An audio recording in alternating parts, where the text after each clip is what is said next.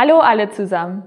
Ich weiß nicht, ob ihr dieses Spiel kennt, wo man so eine Flasche vor sich halten muss, für eine gewisse Zeit und gegen andere antritt.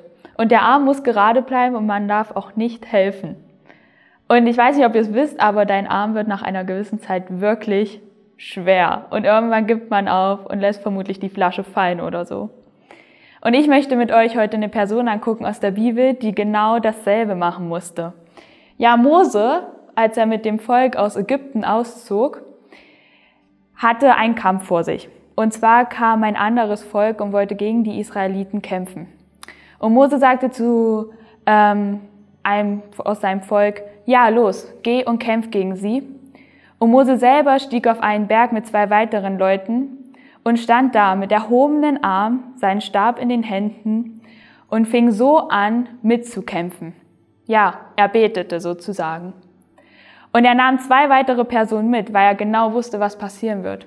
Seine Arme werden schwer werden. Er braucht Hilfe bei diesem Kampf. Und deswegen wollte ich dich heute fragen, wie kämpfst du denn deine Kämpfe? Welche Kämpfe hast du gerade in deinem Leben? Erlaubst du anderen, dir zu helfen? Erlaubst du anderen, mit dir zu beten? Hast du die Ausdauer, immer wieder deine Arme oben zu halten? Denn wenn Mose seine Arme runtergenommen hat, hat das andere Volk angefangen, gegen die Israeliten zu gewinnen. Wenn Mose aber seine Arme wirklich oben gehalten hat, dann hat das andere Volk verloren. Und am Ende hat Mose den Kampf tatsächlich gewonnen.